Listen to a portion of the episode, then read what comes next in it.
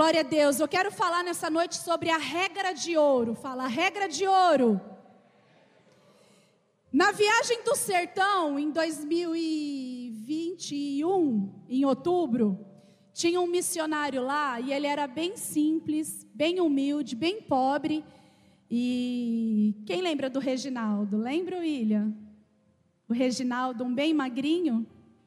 Lembra, Márcia? O Reginaldo. E teve um dia que o Reginaldo, ele recebeu a missão de limpar o chiqueiro do porco. Porque às vezes a gente acha que vida de missionário é, ó, ah, missionário está lá no campo, só recebe oferta, não faz nada e tal, tal, tal. Pelo contrário, missionário rala muito, pelo menos nas missões que a gente foi no sertão, a gente trabalhou bastante e o que a gente vê dos missionários que estão em campo são missionários que estão por amor e ralam pra caramba. E o Reginaldo, o dia que a gente foi pregar na Cara Branca, ele contou para mim esse testemunho. E eu fui muito impactada, eu fui muito impactada e eu gravei, eu fui na, na minha, no meu bloco de notas e escrevi. Eu falei assim, no melhor momento eu quero ministrar sobre isso, mas é só uma parte dessa ministração. E o Reginaldo foi limpar o chiqueiro do porco. Ele pegou a vassoura, trouxe os itens de limpeza. Quando ele chegou no, no, no chiqueiro, tinha aquela roda de pneu cortada pelo meio, que era onde coloca a ração. Lá no sertão eles usam a ração, mas também usa a lavagem. E colocou lá e ele tirou o resto de comida que tinha, deu aquela limpada mais ou menos, limpou de qualquer jeito, tinha uns restos de comida, ele deixou ali. E daí você imagina como que é um chiqueiro. É um chiqueiro, vou limpar de qualquer jeito. E daí ele falou que de repente o porco, tinha vários por, porcos lá, porcos. De repente o porco deu umas duas, três fungadas, fez assim, ó. E ele ouviu uma voz que ele falou que foi o Espírito Santo falando com ele através do porco. E essa voz falou assim: Se fosse para você comer nesse lugar aí, tu comeria? O porco falou com ele. Ele olhou para a baia, tinha resto de arroz, resto de feijão, resto de ração, a água suja, imunda. Ele olhou para o porco falou assim: É, eu não comeria. O porco falou para ele assim: Então por que, que você acha que eu tenho que comer nesse lugar sujo, do jeito que você deixou limpando? Quando ele falou isso para mim, eu falei assim: Reginaldo, conta de novo. Ele teve que me contar três vezes e aquilo eu me arrepiava inteira dentro do carro. E naquela hora ele respondeu: Eu não comeria. E o porco: Se você não comeria, por que, que eu tenho que comer? Ele voltou lá na base, pegou água, pegou sabão, detergente, água limpa, catou a baia, limpou a baia inteira, lavou todo o chiqueiro de, do porco, deixou aquilo lá um brinco. E é sobre isso que eu quero falar com você. Mateus 7,12, abre a sua Bíblia.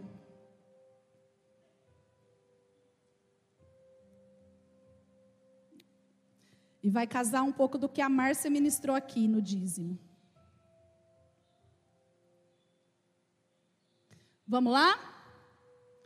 Portanto, tudo quanto quereis que as pessoas vos façam, assim fazei-a vós também a elas, pois esta é a lei e os profetas. E este versículo, ele é conhecido em todos os continentes como a regra de ouro. Fala, regra de ouro. E regra é regra, regra é muito claro, não tem muito que ficar perguntando, questionando sobre aquilo que é uma regra.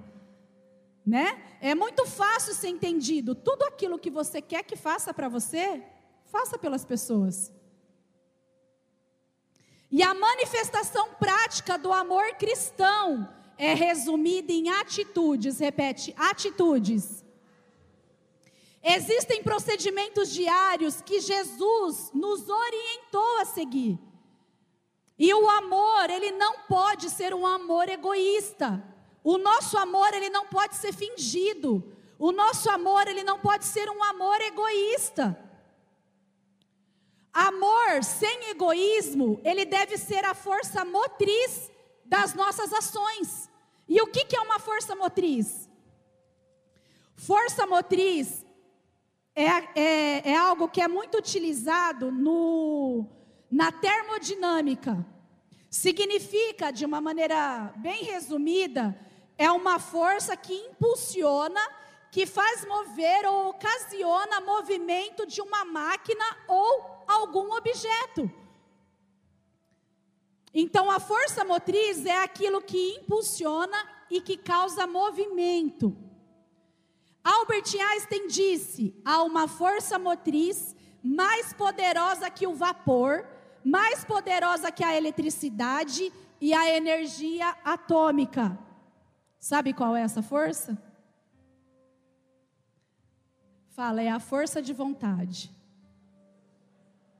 Albert Einstein disse isso, que é a vontade. A vontade é a força mais poderosa que o vapor, que a eletricidade, que a energia atômica.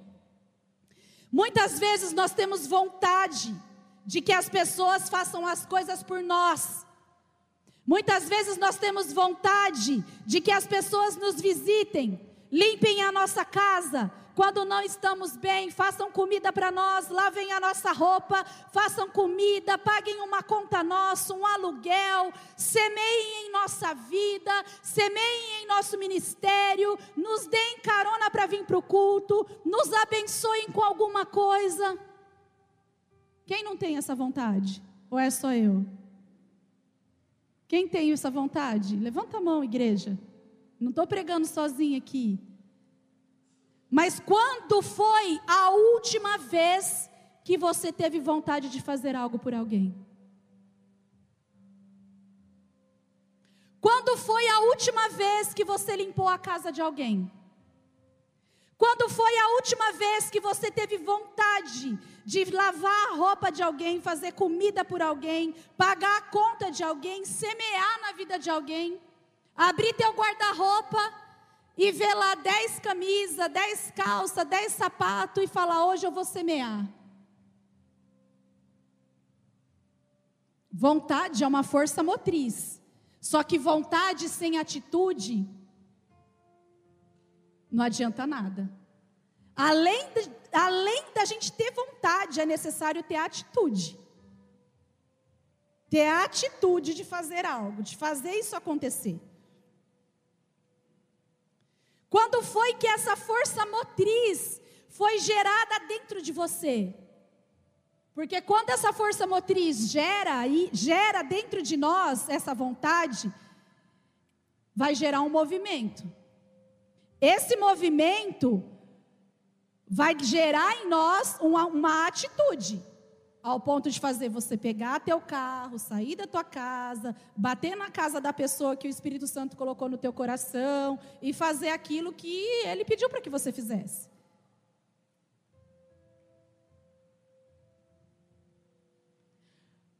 Força motriz depende da vontade. A vontade gera atitude.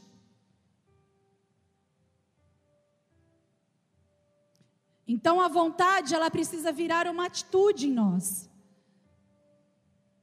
Vontade de fazer as coisas, a maioria das pessoas que estão aqui hoje tem. Eu tenho vontade de fazer um monte de coisa.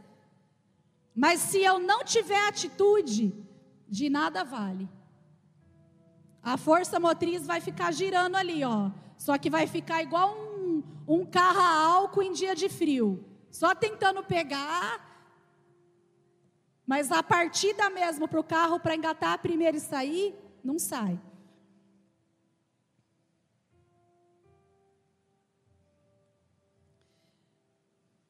Ontem, era nove e pouco da noite, eu estava fechando um seguro para uma pessoa aqui da igreja.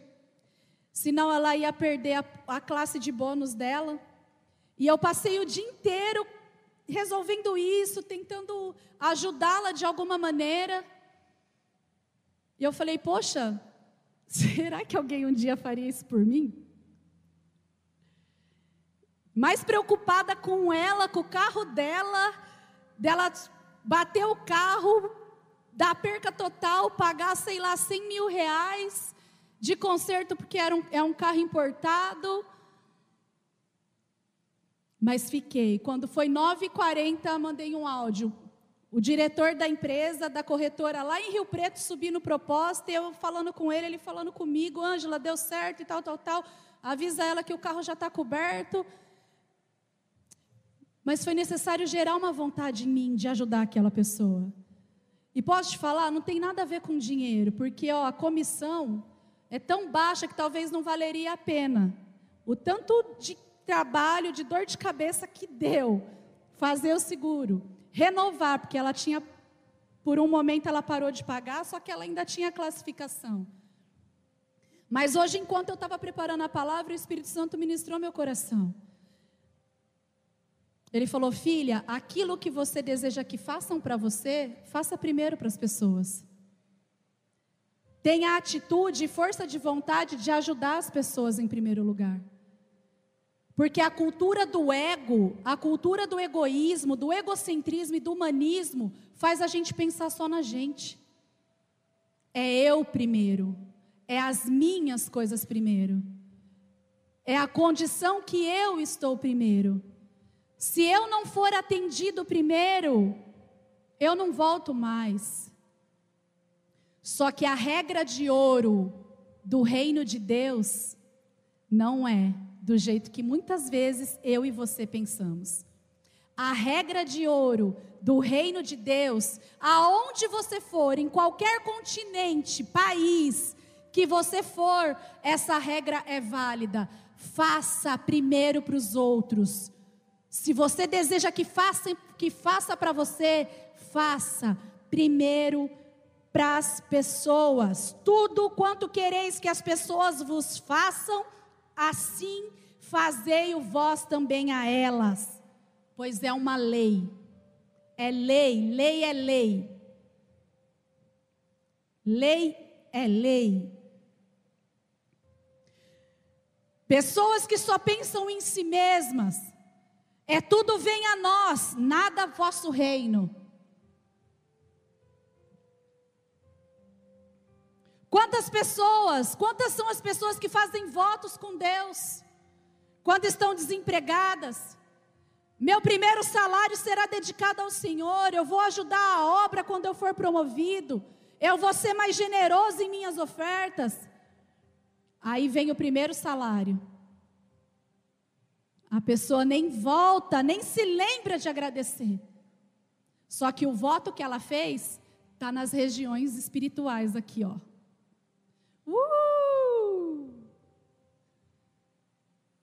Perdurando assim, ó.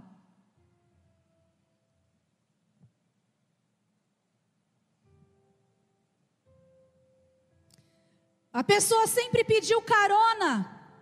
Mas quando compra um carro novo, a primeira oportunidade de retribuir o bem que um dia fizeram para ela, a resposta é: não posso, não vou. Gasolina está caro, o álcool está caro. Agora, e quando o assunto é as pessoas que nos ferem, ou que um dia nos fizeram muito mal, porque a regra de ouro não é só para coisa material. A regra de ouro fala de coisa sentimental, emocional e espiritual. E isso diz respeito às pessoas que nos fazem mal, às pessoas que um dia nos feriram. O ponto máximo do amor e da fé em Deus é quando a gente consegue retribuir com o bem qualquer pessoa que por algum motivo um dia nos fez mal. Qualquer pessoa que por algum motivo um dia nos feriu. Provérbios 25, 21. Abre a sua Bíblia ou lê aqui no telão. Vamos lá. Vamos ler junto? Um, dois, três.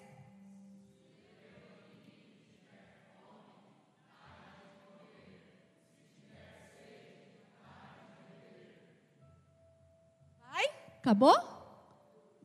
22.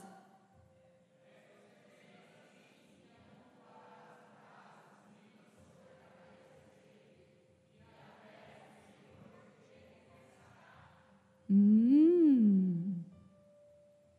Vamos ver o que o apóstolo Paulo disse? Romanos 12, 17, 21. O apóstolo Paulo estava instruindo uma igreja. Vamos ver o que ele fala. Vamos lá, vamos ler junto.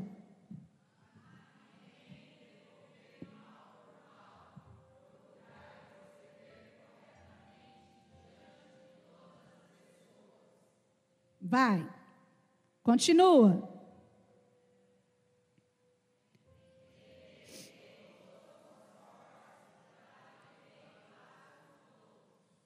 Vamos.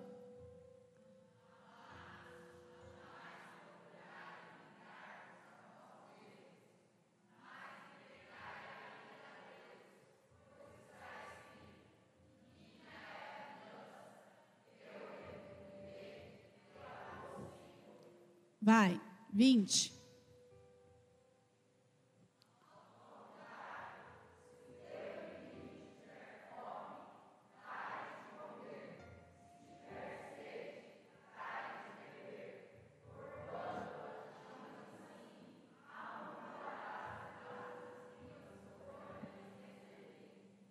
O apóstolo Paulo repetindo provérbios aqui.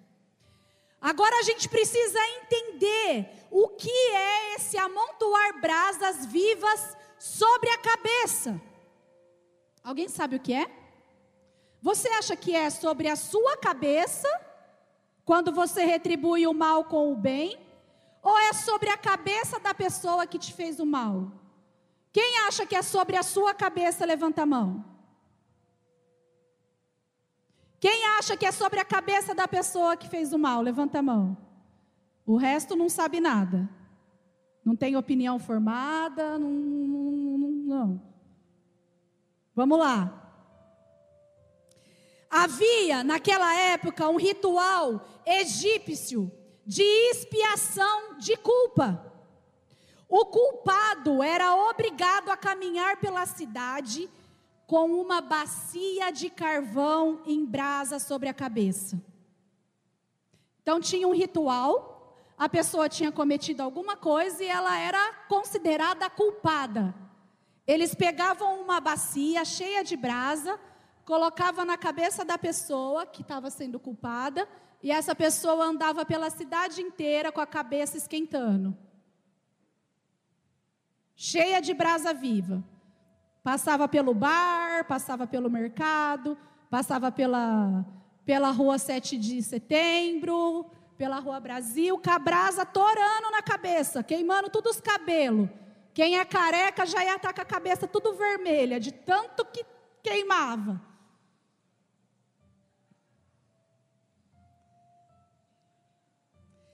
Imagina o tempo todo alguém com uma bacia, com algo esquentando sua cabeça, fazendo essa pessoa lembrar o tempo todo que ela era culpada. Era um ritual.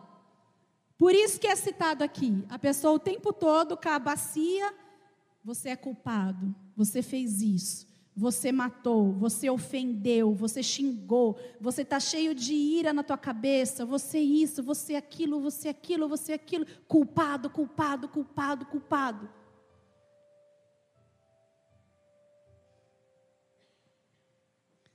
E Salomão ele escreve e Provérbios nos mostra que a bondade faz o papel dessas brasas.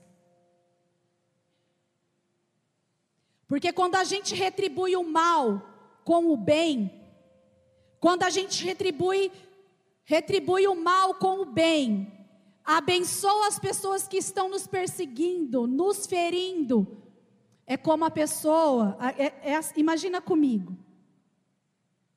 A pessoa sabe que errou com você.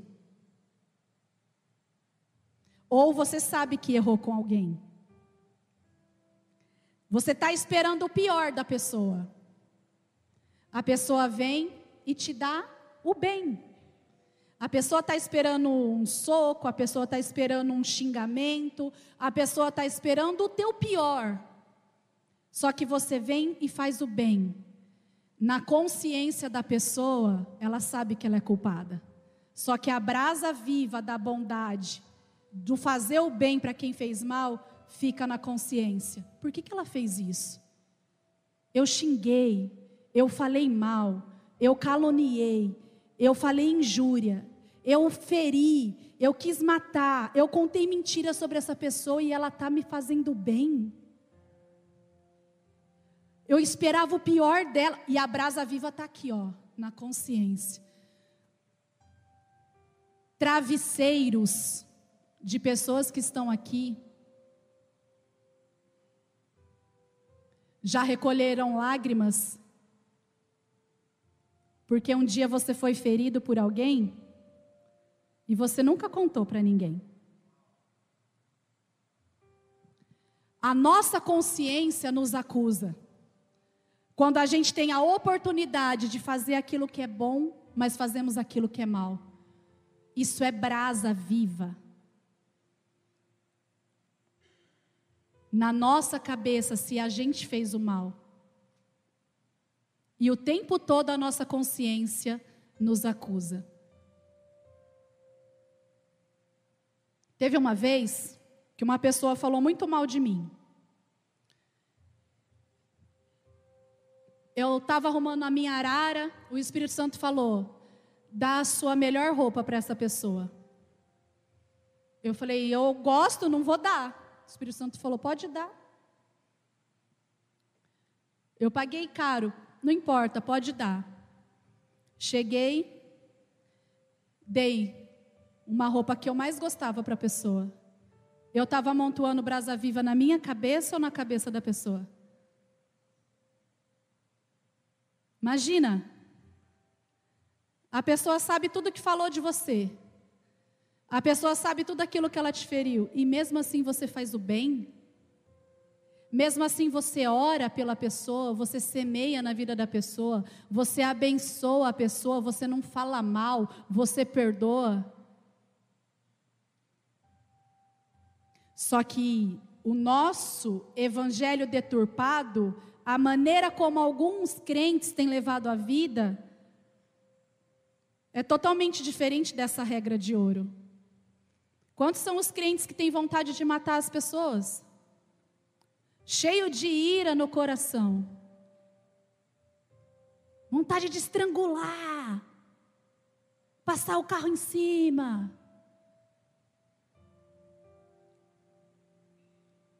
Às vezes a pessoa nem sabe que você está sentindo isso por ela.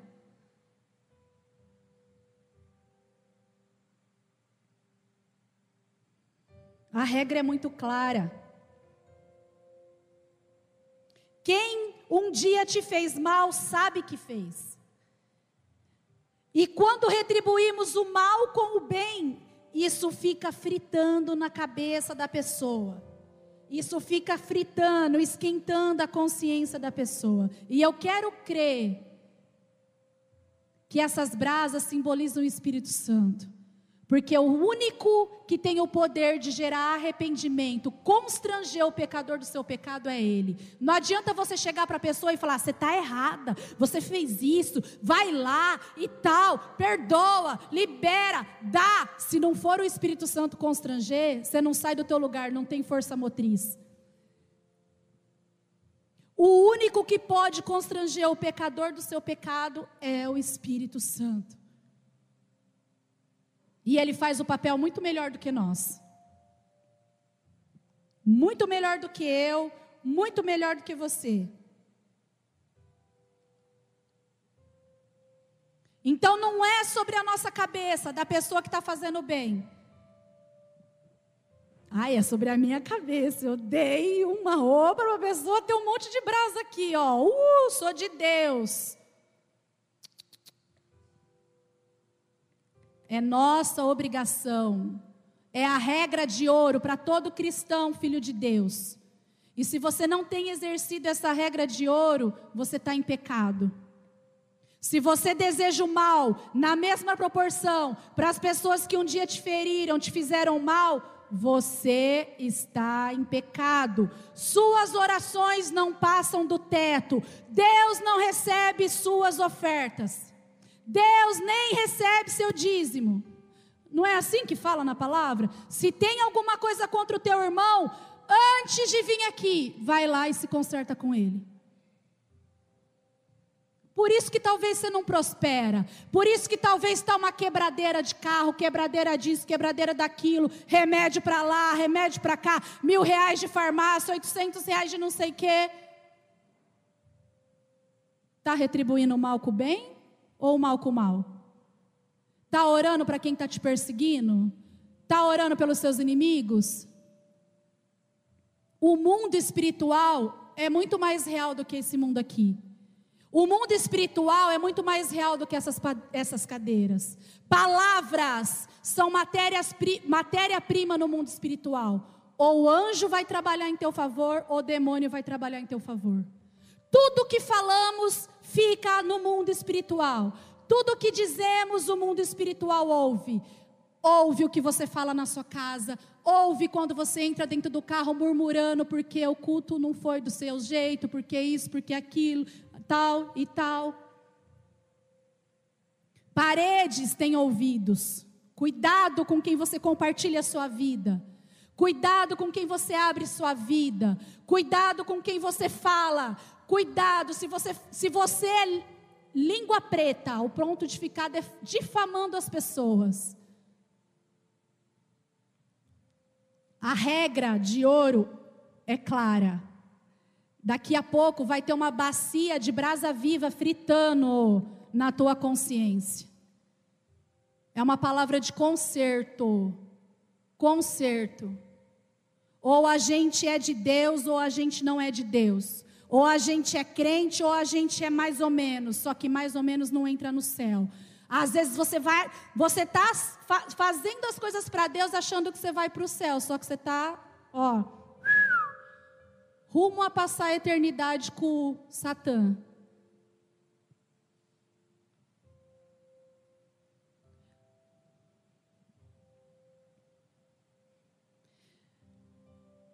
Efésios não fala que a nossa luta não é contra carne e sangue, mas contra principados e potestades? A gente fica se degladiando, lutando com o nosso próximo, lutando com o nosso irmão. Você acha que a pessoa que está do seu lado é o diabo? Não é o diabo. Está acima da tua cabeça, está acima daquilo que você pode ver com o teu olho, teu olho nu aqui, ó. Não está visível aos nossos olhos. Êxodo 23, 4, 5. Vamos ver o que fala. Se você encontrar perdido o boi ou o jumento que pertence ao seu inimigo, pega para você, vai, mata e faz um churrasco? que que fala? Vou ler aqui. Se você encontrar perdido o boi ou o jumento que pertence ao seu inimigo, leva-o de volta a ele. Se você vir o jumento de alguém que o odeia, caído sob o peso de sua carga, não o abandone, procure ajudá-lo. Ah, mas muito de nós é da pessoa que fez isso comigo, vou passar em cima, terminar de matar.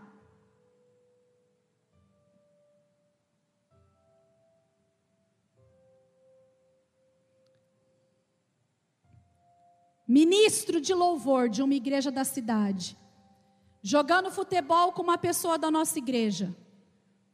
Saiu uma briga lá, tal. Sabe o que esse ministro fez?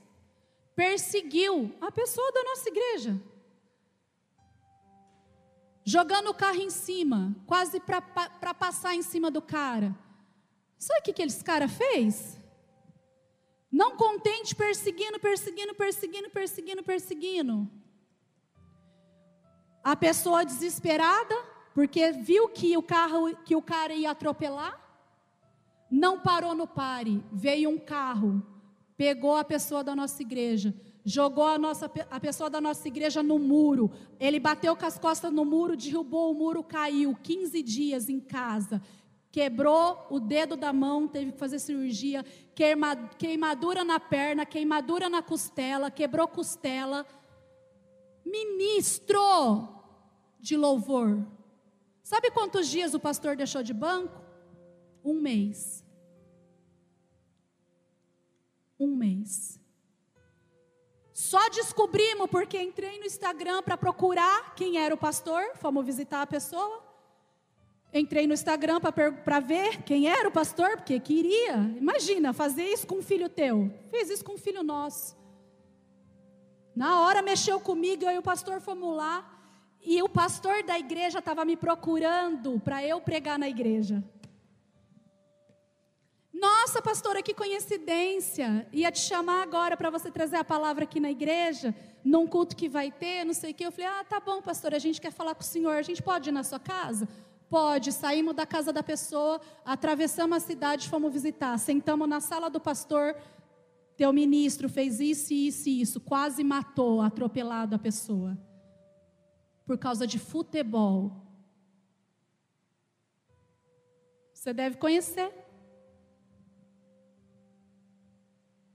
Que evangelho é esse? Que regra de ouro é essa? Se eu puder matar, eu mato, eu jogo o carro em cima, eu atropelo. Ai, a gente estava orando para Deus mostrar quem era a pessoa. Vocês são de Deus, e vocês isso, vocês aquilo outro. Um mês de banco, não tinha nem que voltar a ministrar a adoração. Que adoração que Deus está recebendo?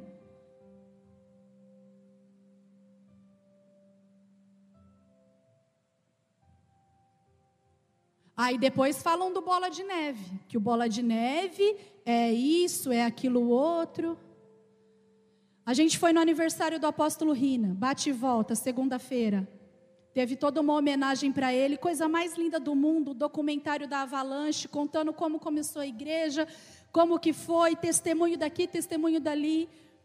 E o apóstolo dessa igreja falou: de todas as vezes que se levantaram para falar de mim, todas as vezes que se levantaram para falar do bola de neve, o Espírito Santo falava: não se defenda, Imagina, hoje é fácil ter parede preta nas igrejas. Mas e há 15 anos atrás? O Bola de Neve trouxe no peito crítica, apontamento. Hoje é fácil, qualquer pessoa pinta uma igreja, a igreja da parede preta, põe luz no altar. Mas e há 15 anos atrás, quando começou isso? Quando ele teve que ouvir coisas que ele jamais imaginou ouvir sem conhecer, pessoas falam do bola de neve sem conhecer, sem nunca ter sentado numa cadeira aqui para pegar culto. Falam daquilo que não conhece.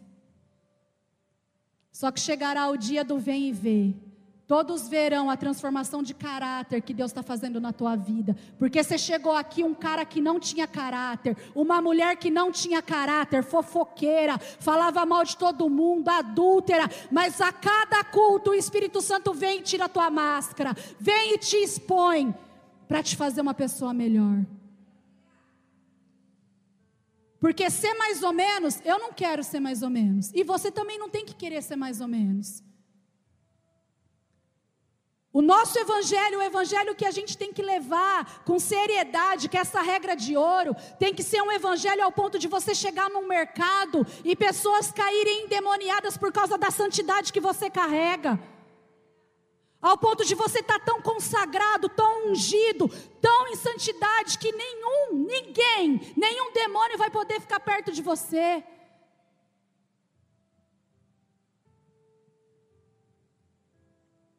Segunda Reis 6, 21. Quando, quando o rei de Israel viu os sírios, perguntou a Eliseu: Devo matá-los, Senhor? Devo matá-los? Não, de jeito nenhum, respondeu ele. Por acaso o Senhor mata os soldados que são feitos prisioneiros na guerra? Dê de comer e beber a estes aqui e deixe que voltem para o rei deles. Então o rei de Israel mandou fazer uma grande festa para aqueles sírios, e, de, e depois de comerem e beberem, ele os mandou de volta para o rei da Síria. Daí em diante, os sírios pararam de atacar a terra de Israel. Quer parar de sofrer ataque? Faça o bem.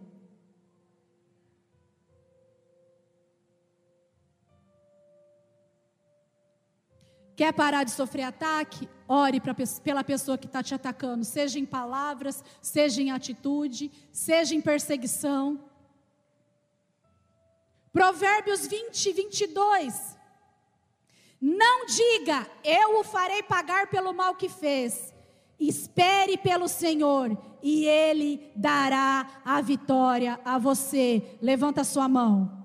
Você que tem tentado se vingar de quem te fez mal, ou está te fazendo mal, Perdoa nessa noite, porque o Senhor está vindo com vitória para você. O Senhor está vindo com vitória para você. O Senhor está vindo com vitória para você. Se você recebe essa palavra, aplauda o Senhor e dá um glória a Deus.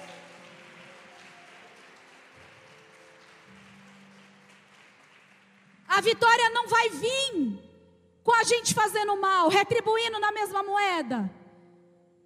E nós precisamos aprender, nós precisamos aprender com Jesus, sentar e aprender com Jesus. Nós achamos que sabemos, mas na verdade tudo aquilo que sabemos ainda é muito pouco. Ou a gente sabe demais e não pratica aquilo que sabe, ou a gente não sabe. Acha que sabe, mas não sabe. Saber sem praticar é nada. Você pode ter curso de teologia, 10 diplomas na tua parede. Se você não pratica nada daquilo que você aprendeu, zero para você. Nota zero. Deus está lá assim, ó. Hum, não pratica nada que aprendeu. Não pratica perdão, não pratica princípio, não pratica bênção, não pratica nada. Nota zero. Estuda, estuda, estuda, mas não pratica nada. Quer ser feliz? Pratique aquilo que você já sabe. Aquilo que você aprendeu até aqui. João 13, 17. Olha o que fala. Põe aí, Fabiola. Essa versão aí Vamos ler aqui, ó.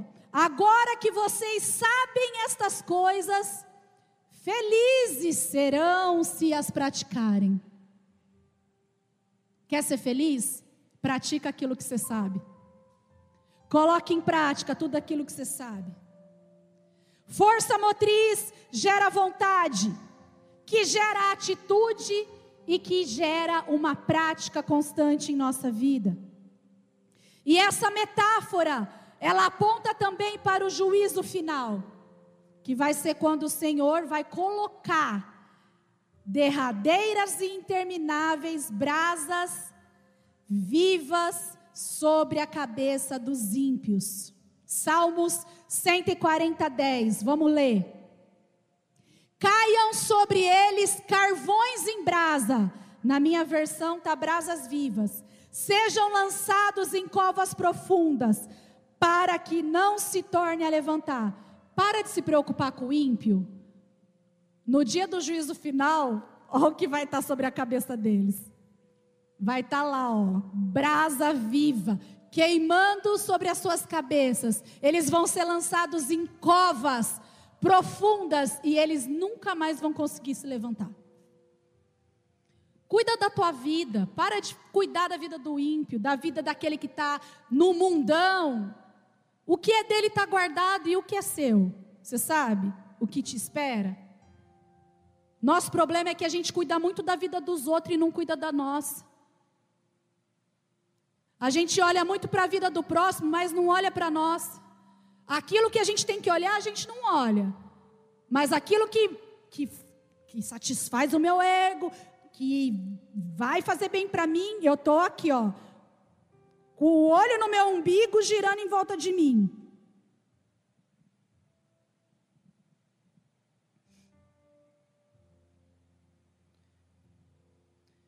Mesmo que o teu inimigo, aquela pessoa que tem sido um opositor na sua vida, mesmo que ele permaneça hostil e rebelde contra você, te ferindo, te machucando, desejando o teu mal todo dia. Sabe a pessoa do trabalho lá que você trabalha? Fica o dia inteiro tentando fazer você errar. Fica o dia todo tentando você puxar teu tapete, tentando te, te, te, como que é a palavra? te lesar.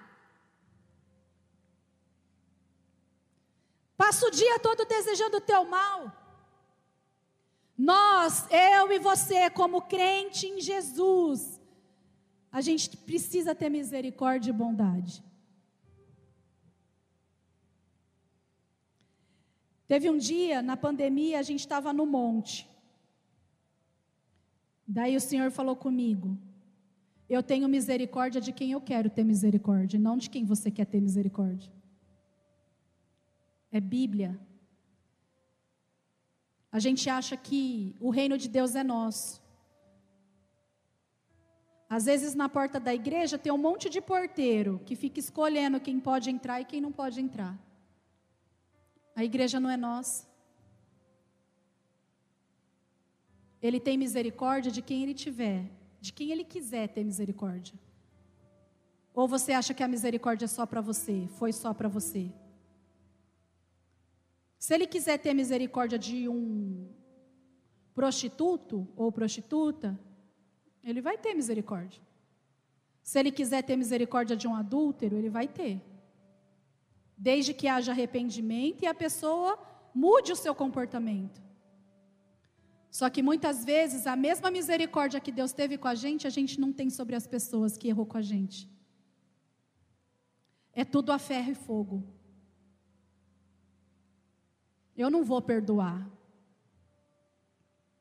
Simples, se não tiver perdão, você não vai entrar no céu. Deus não te perdoou? Se ele te perdoou, quem é você para não perdoar?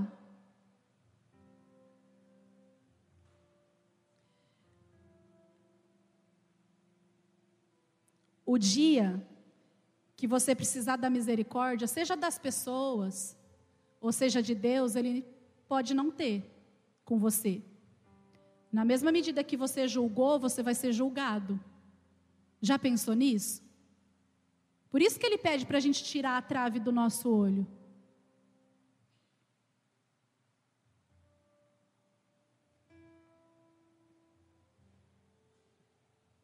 Provérbios 11, 18 diz: O ímpio recebe pagamentos enganosos, mas quem semeia justiça colhe segura recompensa.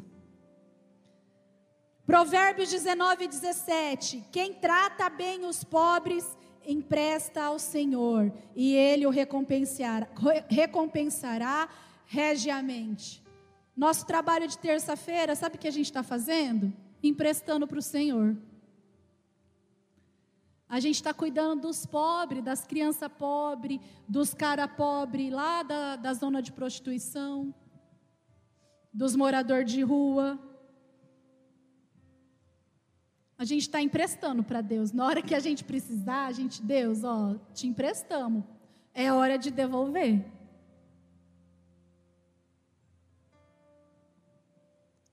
Então, a regra de ouro é: se existe alguma coisa que gostaríamos que os homens fizessem para nós, é nosso dever e obrigação fazer em primeiro lugar.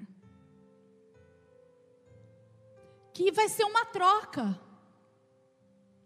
Força motriz gerando atitude, gerando vontade e tal e tal, e a gente precisa gerar isso.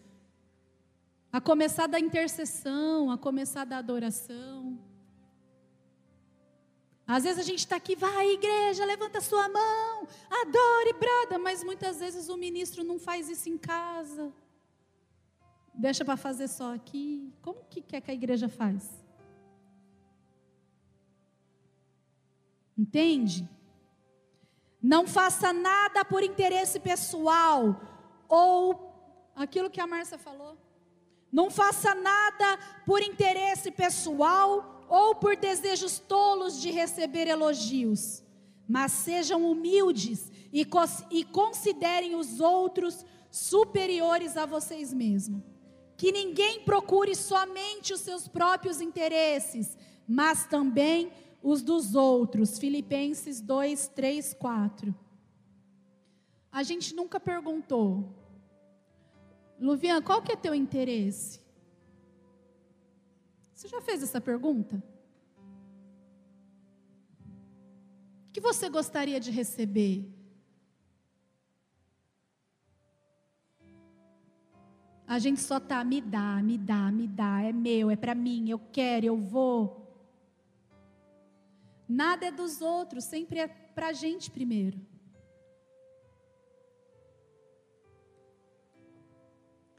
Estou terminando. A regra de ouro sempre vai exigir uma ação da nossa parte. Porque regra de ouro não é só um sentimento. Pode subir o louvor. Regra de ouro não é você só sentir. É necessário ter atitude. E todos nós precisamos aderir a essa regra de ouro. A necessidade dela em nossos dias é tão grande como na época em que Jesus exerceu ela, como na época em que Salomão escreveu, como na época em que o apóstolo Paulo orientou a igreja. Essa regra de ouro ela é essencial para os nossos dias. Se cada um de nós colocar em prática essa regra, a gente vai evitar que pessoas egoístas, que uma igreja egoísta permaneça no nosso meio, porque egoísmo é pecado. Se você achava que egoísmo e egocentrismo não fosse pecado, é pecado. Se você é uma pessoa egoísta, você está em pecado. Se você é uma pessoa que tem o ego muito inflamado, como que eu percebo que uma pessoa tem o ego inflamado? É quando ela usa muito a palavra eu. Porque eu fiz, porque eu isso, comigo é assim, porque eu é uma pessoa cheia de ego, soberba, Sabe o que, que Deus faz com esse tipo de pessoa? Ele rejeita, ele, ó, não gosto nem de ficar perto. Deve fechar o nariz ainda, faz assim, ó.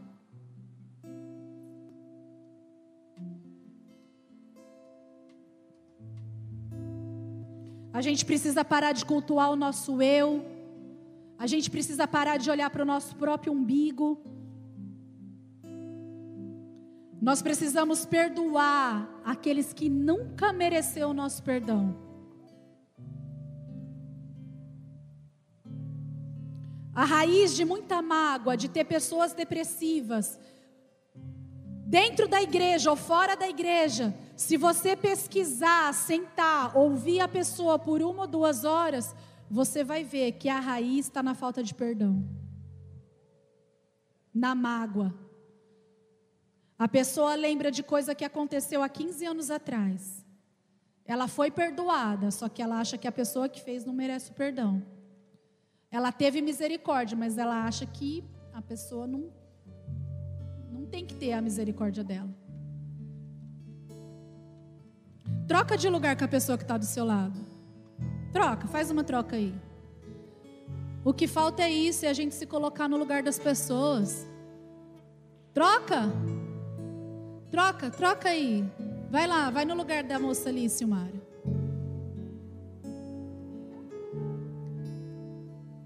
Troca, Ju, cavalo. A gente não conhece as pessoas, a gente não se coloca no lugar do próximo.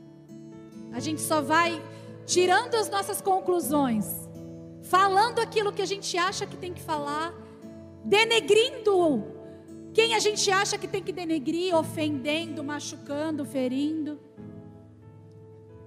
A gente nunca parou para ouvir, às vezes, as pessoas. O porquê que a pessoa é tão daquele jeito, às vezes ela nunca recebeu aquilo que você recebeu. Baixa sua cabeça e feche seus olhos.